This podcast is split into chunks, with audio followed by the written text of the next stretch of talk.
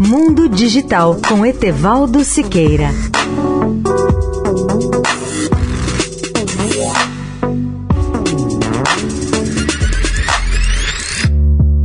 Olá, amigos da Eldorado. A maioria dos smartphones ainda se parece com retângulos elegantes, mas os fabricantes encontram sempre novos meios de valorizar os dispositivos com designs diferentes, alguns até estranhos.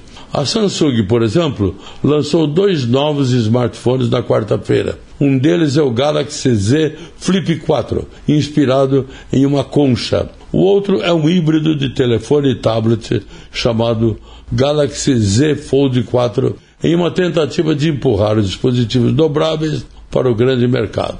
Até agora, a fabricante sul-coreana de smartphones parece estar avançando em direção a esse objetivo.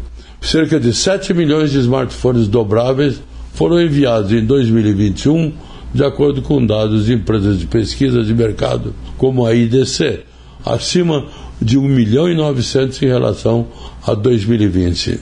Isso pode não parecer uma grande mudança quando você considera que mais de um bilhão de smartphones tradicionais foram enviados em 2021 a um grande mercado, mas sugere que algumas pessoas querem dispositivos que façam mais do que o normal.